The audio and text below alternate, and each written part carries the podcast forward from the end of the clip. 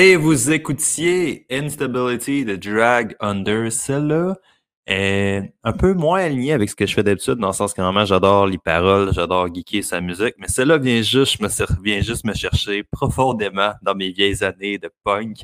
Euh, là, je vous ai juste mis comme le, refrain, mais euh, c'est comme un mix. Il y a du métal dans tout. C'est comme un mix, un mix un peu weird, mais moi que j'accroche vraiment, c'est comme du vieux punk comme style Offspring, mais comme les premiers albums, genre vraiment agressifs, là, comme Americana, comme cet album-là, mais c'est du métal. Fait que moi, j'accroche 100% à ça. Aujourd'hui, on va se faire. Fait allez la voir si ça vous intéresse, c'est vraiment une bonne tune. Aujourd'hui, on va se faire un autre podcast solo.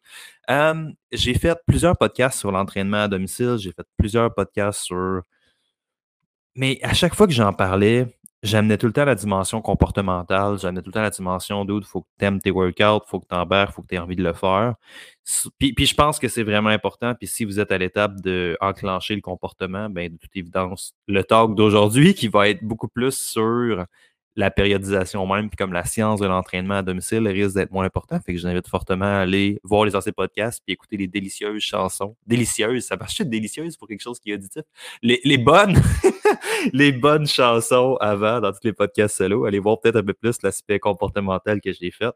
Mais aujourd'hui, on va parler de périodisation pure et nette sur l'entraînement. Ben, pas tant pure et nette parce que principalement périodisation versus programmation. Puis il y a quand même une différence dans le sens que quand tu fais, je dirais, c'est pas un terme qui est partagé universellement par tous les coachs, mais quand on parle de périodisation, souvent c'est comment est-ce qu'on va enchaîner les programmes, dans le sens comment tu vas enchaîner tes différentes phases d'entraînement dans un ordre, tandis que quand on parle de programmation, ben c'est plus à la séance ou au programme même. Puis la périodisation à domicile est un peu plus touchée dans le sens que il y a beaucoup de facteurs.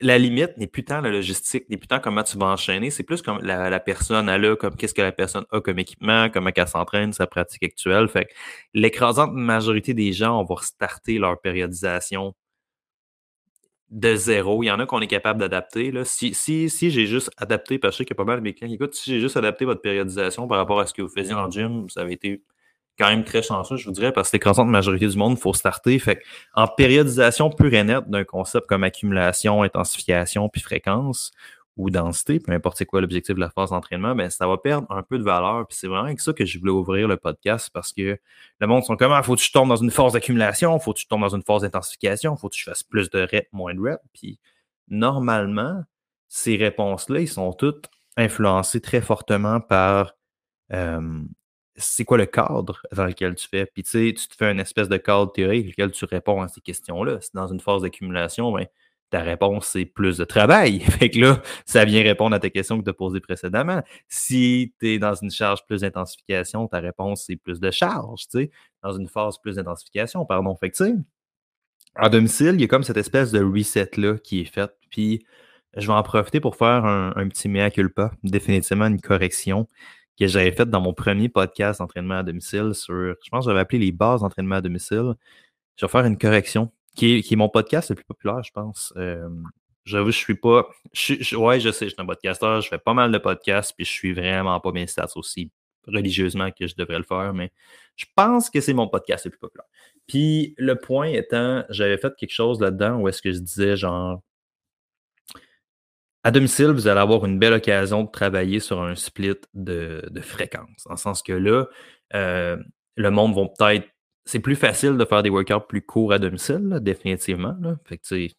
Moi, je vous conseillerais de faire des workouts plus courts puis de faire des bons workouts, puis que de faire un long workout, mettons, un peu moins souvent. Puis j'ai dit dans l'autre podcast, j'étais genre, donc c'est vraiment parfait, faites un workout de fréquence, comme ça vous allez pouvoir baisser votre travail intra-séance, en faire un peu plus, puis tout va être beau. Sauf qu'il y a une co-variable qui est vraiment, vraiment importante, qui est genre la motivation. OK? Puis là, je le sais, je le sais, je suis un hypocrite, j'ai dit que j'allais pas commencer mon podcast en parlant de motivation, mais c'est vraiment important. Euh, j'ai changé mon fusil d'épaule là-dessus. Je dirais que la fréquence, donc faire un 5-6, euh, je pense pas que personne devrait faire 7 workouts par semaine, là, mais tu sais, de faire un 5-6 workout, un, split de fréquence, c'est définitivement quelque chose qui a beaucoup, beaucoup de bénéfices, sauf que à domicile, je vous dirais, c'est probablement une des erreurs que j'ai faites, dans le sens que j'ai embarqué beaucoup de monde sur un split de fréquence, puis finalement, le monde ont diminué leur fréquence pour plein de bonnes raisons. Genre la famille, l'effet que les garderies sont fermées, tout le fucking bordel, ben. Fait que tu sais, ça devient plus dur d'attaquer un, split de fréquence euh, vraiment purement à domicile comme ça. Fait que tu sais, ça dépend du monde. Il y a peut-être certaines personnes qui vont réussir à tirer leur épingle du jeu quand même. Mais où est-ce que j'ai vraiment, où est-ce que j'ai mon petit mea culpa, ma correction à faire, c'est le je sais même pas on est à combien de confinements, mais ce confinement-ci, on va vous mettre des dates, OK? Le premier confinement. Fait que si on parle de genre l'été, non, c'est genre en mars. Fait que mettons avril, mai, quelque chose dans ces coins-là, ça serait le premier podcast où je dis faites la fréquence groupe, tout est beau, c'est vraiment le timing idéal.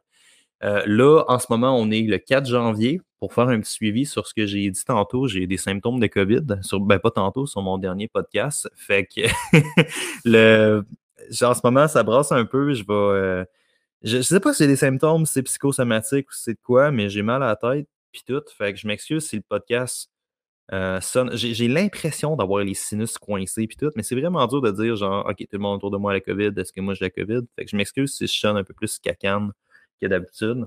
Mais, petite parenthèse faite, euh, correction que j'ai faite pour la phase actuelle, donc janvier en ce moment. Ou est-ce que là, on a refait un confinement 5, 6, peu importe, mettez les chiffres qui pas pris dans votre tête, là.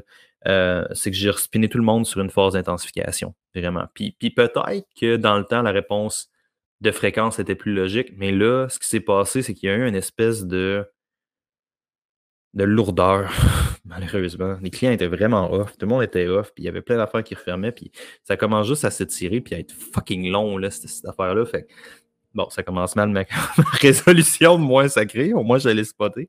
Mais ça commence à être vraiment, vraiment très long, euh, toute cette histoire-là de confinement. Puis le monde commence à être vraiment, vraiment tanné. Fait que moi, comment je l'ai rattaqué, c'est que j'ai fait Alright, là, la majorité des gens, je ne vous embarque pas sur un split de beaucoup de travail, euh, je vous embarque sur un split d'intensité. Puis la raison est vraiment simple. Je veux tourner la roue mentale d'avoir des bons workouts pour avoir des résultats dans le temps je veux que tu rentres dans tes workouts, que tu te défonces. Il y a beaucoup de monde qui d'avoir ce feeling-là de j'ai bien travaillé. Bien là, évidemment, tu as bien travaillé, tu es fier de toi, fait que ça tourne la roue de j'ai envie de me rentraîner. C'est pas juste tu es motivé, fait que tu t'entraînes.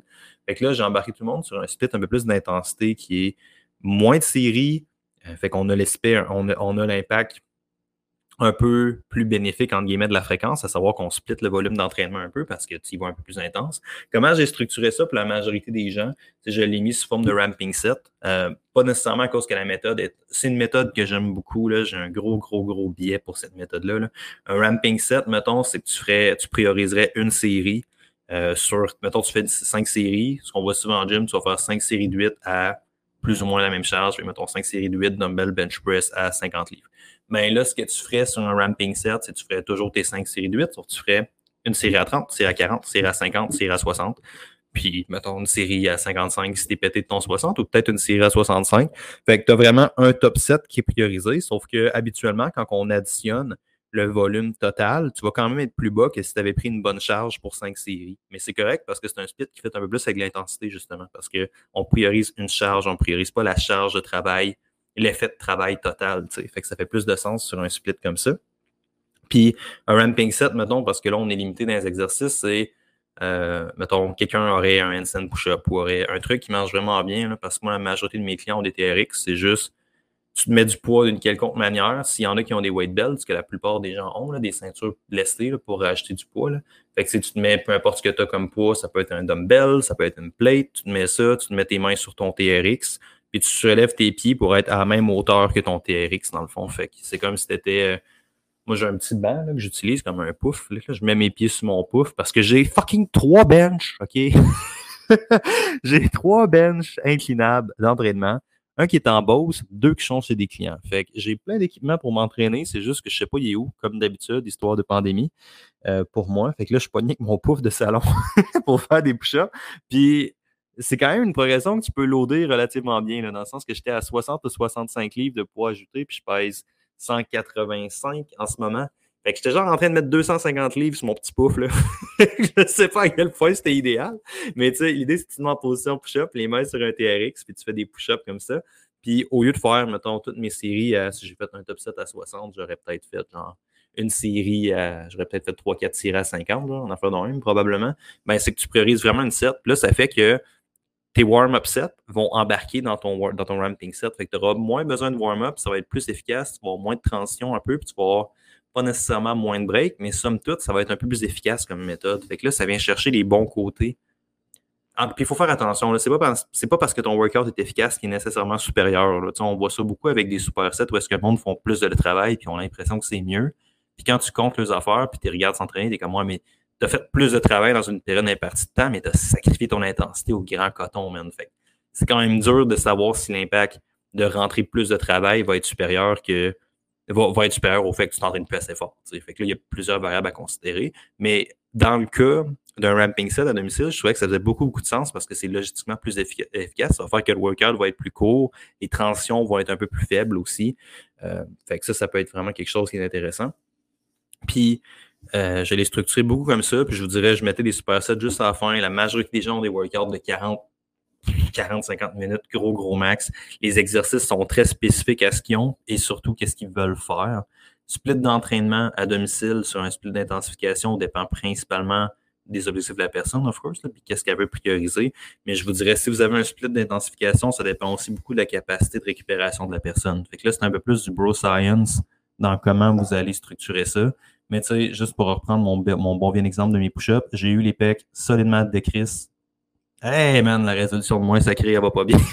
je travaille là-dessus, je travaille. Au moins, c'est spot, right? Je suis conscient de ça.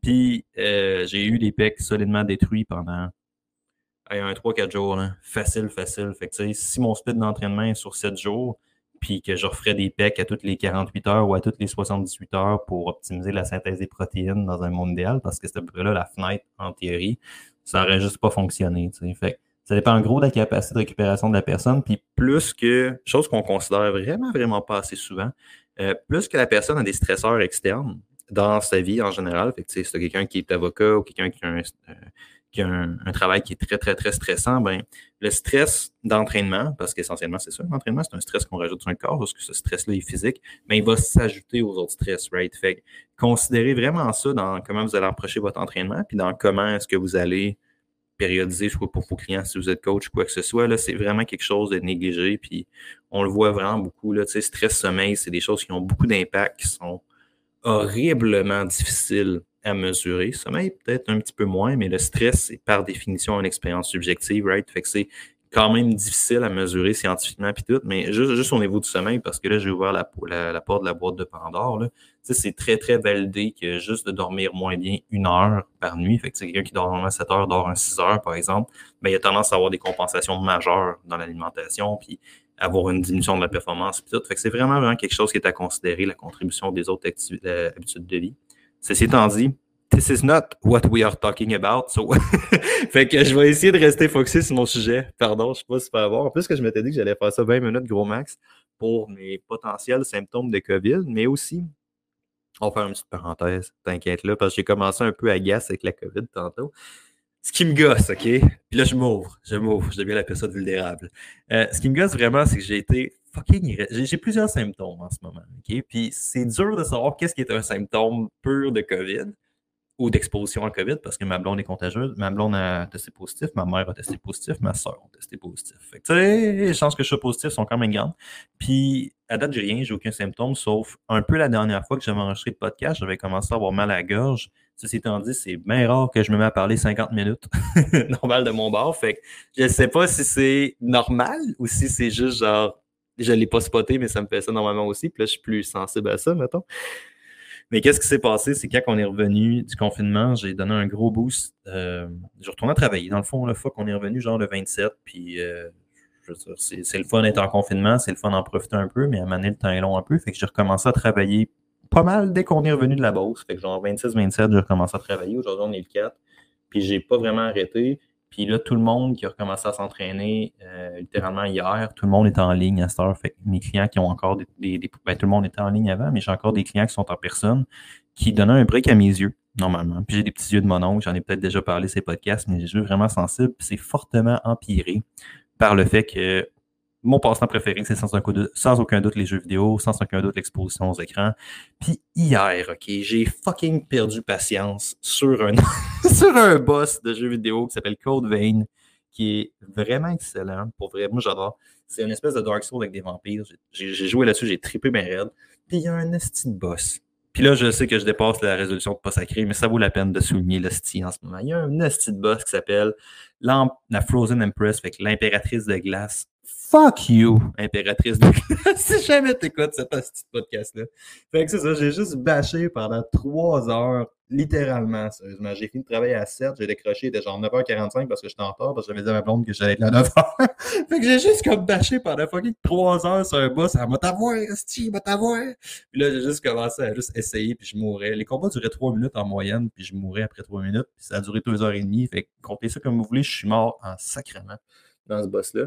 Fait que là, j'avais des symptômes de maux de tête, puis là, mes yeux sont brûlés. Puis, là, puis je sais pas à quel point c'est des symptômes de COVID ou c'est juste lié au fait que j'ai été un bâtard irresponsable et un peu colérique sur mon, mon impératrice de glace hier. fait que c'est comme dur de pas m'en vouloir. Parenthèse faite en ce moment sur l'impératrice de glace. Fuck l'impératrice de glace. On va retourner en programmation d'entraînement parce que c'est ça l'idée du podcast en ce moment. Euh, fait que c'est ça. En termes de périodisation, je vous dirais, ça risque d'être l'aspect qui est le plus considéré. La majorité des gens, un split de volume, c'est quand même faisable.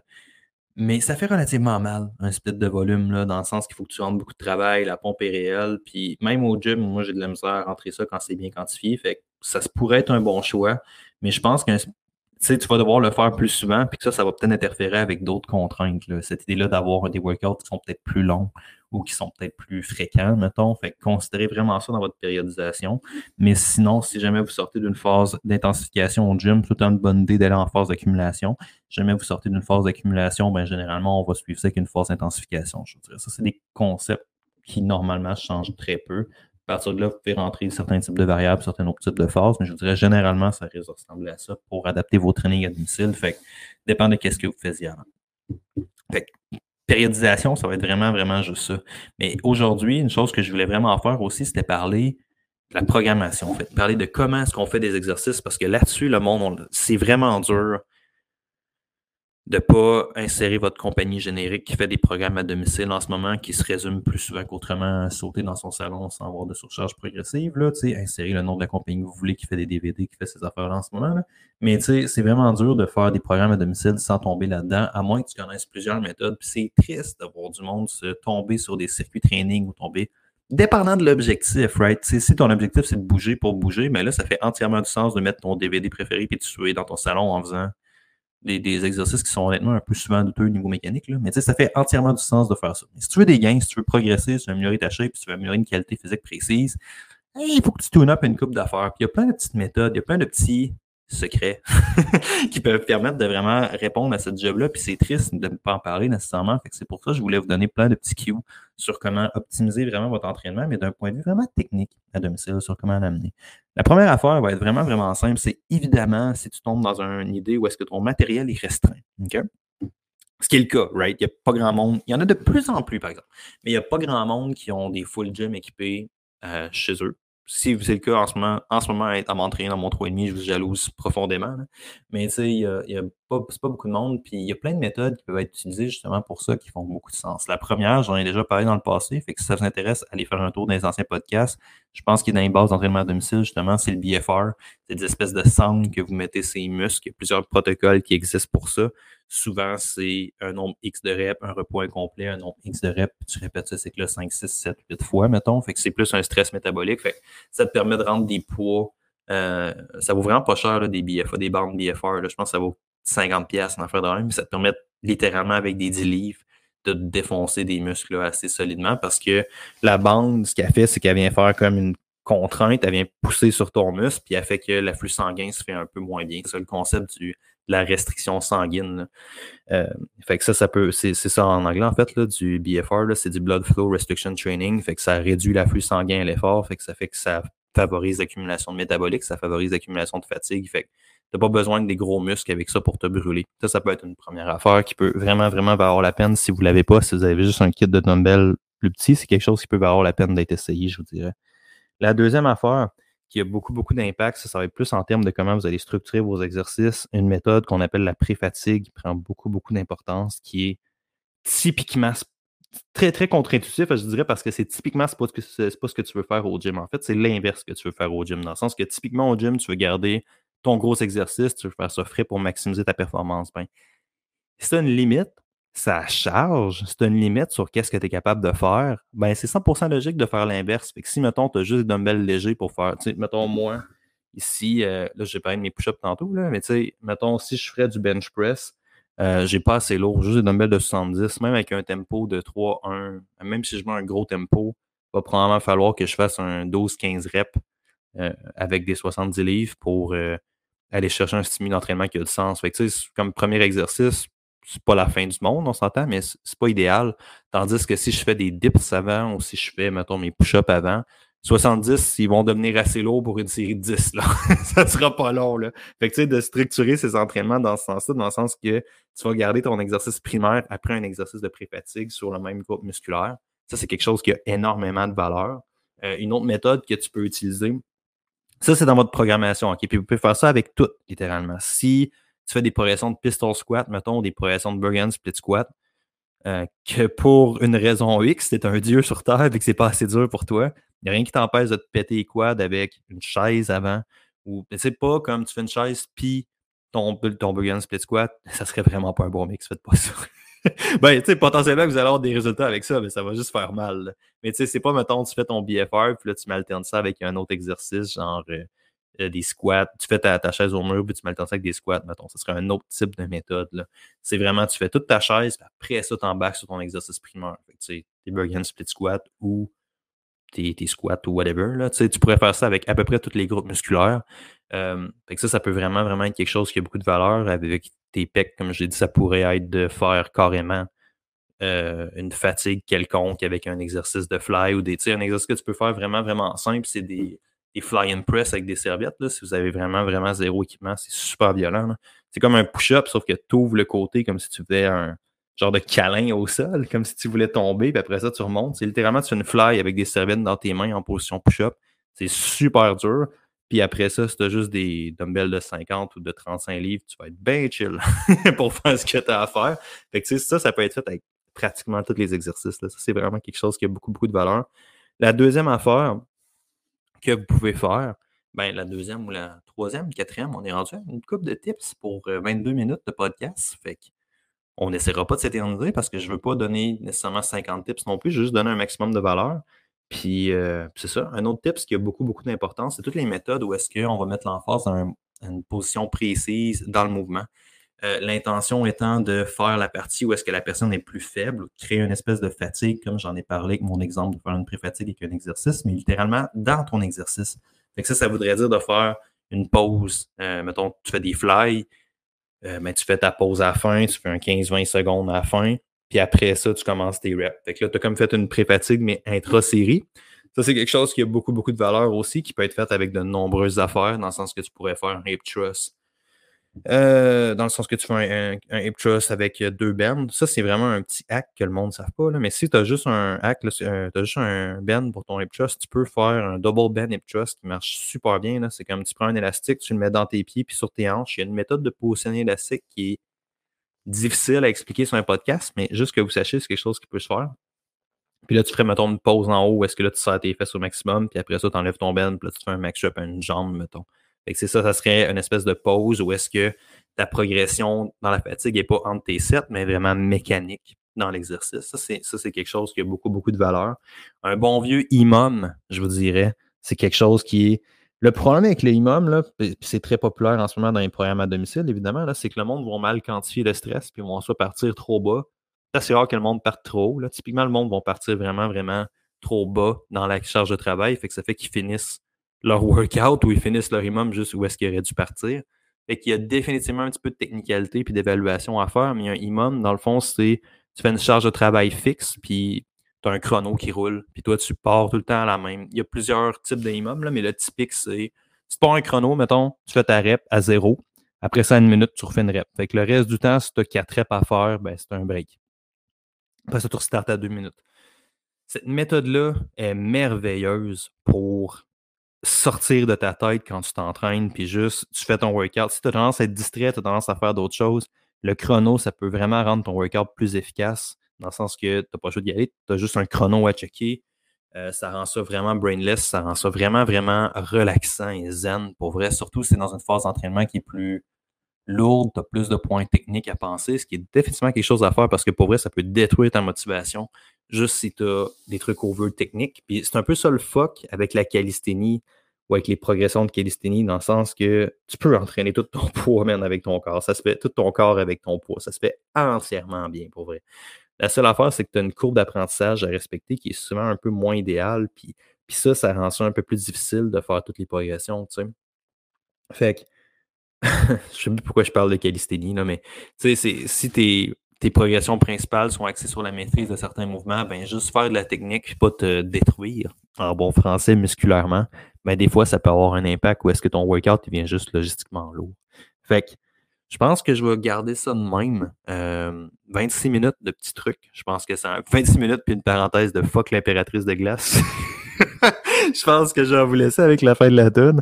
Mais juste un petit recap sur tout ce que je viens de dire. Dans le fond, la première affaire, c'est la majorité des gens, moi, j'ai choisi d'espiner vers un training à, plus d'intensité, un training un peu plus court, ou est-ce que l'emphase, c'est d'avoir tout le temps un top set ou une série où est-ce que la personne, elle se défonce. Si tu fais ça puis tu as une série qui est maximale, il faut que tu baisses tes autres paramètres. OK? Fait que tu peux pas faire plein de travail puis tu peux pas en faire un peu moins souvent. Peux, faut que tu en fasses un peu moins souvent. L'idée, c'est justement de matcher un peu les contraintes environnementales ou sociales que le monde a en ce moment. Puis à date, le monde aime bien ça. Je vous dirais potentiellement plus qu'un split de fréquence comme j'avais fait euh, en avril 2020 les types de méthodes que vous aviez d'avoir un exercice de pré-fatigue dépendant, un, exercice vraiment de pré-fatigue dépendant de votre équipement et dépendant de ce que vous avez. Si vous êtes limité dans ce que vous avez, ça peut vraiment, vraiment être top-notch. Fait que là, vous tombez vers un type de workout un peu différent, mais ça, c'est plus de la programmation. Puis c'est toutes des choses qui sont à considérer pour quelqu'un. Évidemment, je fais juste donner des idées. Sinon, c'était là de faire une pré-fatigue dans votre exercice même. Fait que de racheter des pauses à des positions désavantageuses, ça peut être quelque chose de super intéressant. Des méthodes comme du 1 quart aussi que j'ai pas mentionné. Un quart, dans le fond, c'est que si je fais un bicep curl, mettons, je vais descendre, je vais remonter, puis là, je vais refaire un quart de rep. Fait que je redescendrai de 1-2 pouces, après ça, je remonte, après ça, je redescends. A une manière d'ajouter ça pour compliquer les exercices sans nécessairement acheter de la charge, euh, d'acheter des pauses désavantageuses à certains endroits. Puis c'est pas mal ça. Je pense que j'ai fait le tour. Je vais vous laisser avec la fin de la tune Instability de Drag Under. Puis je vous souhaite à tous une très bonne fin de journée, tout le monde. On se reparle très bientôt. Ciao, bye!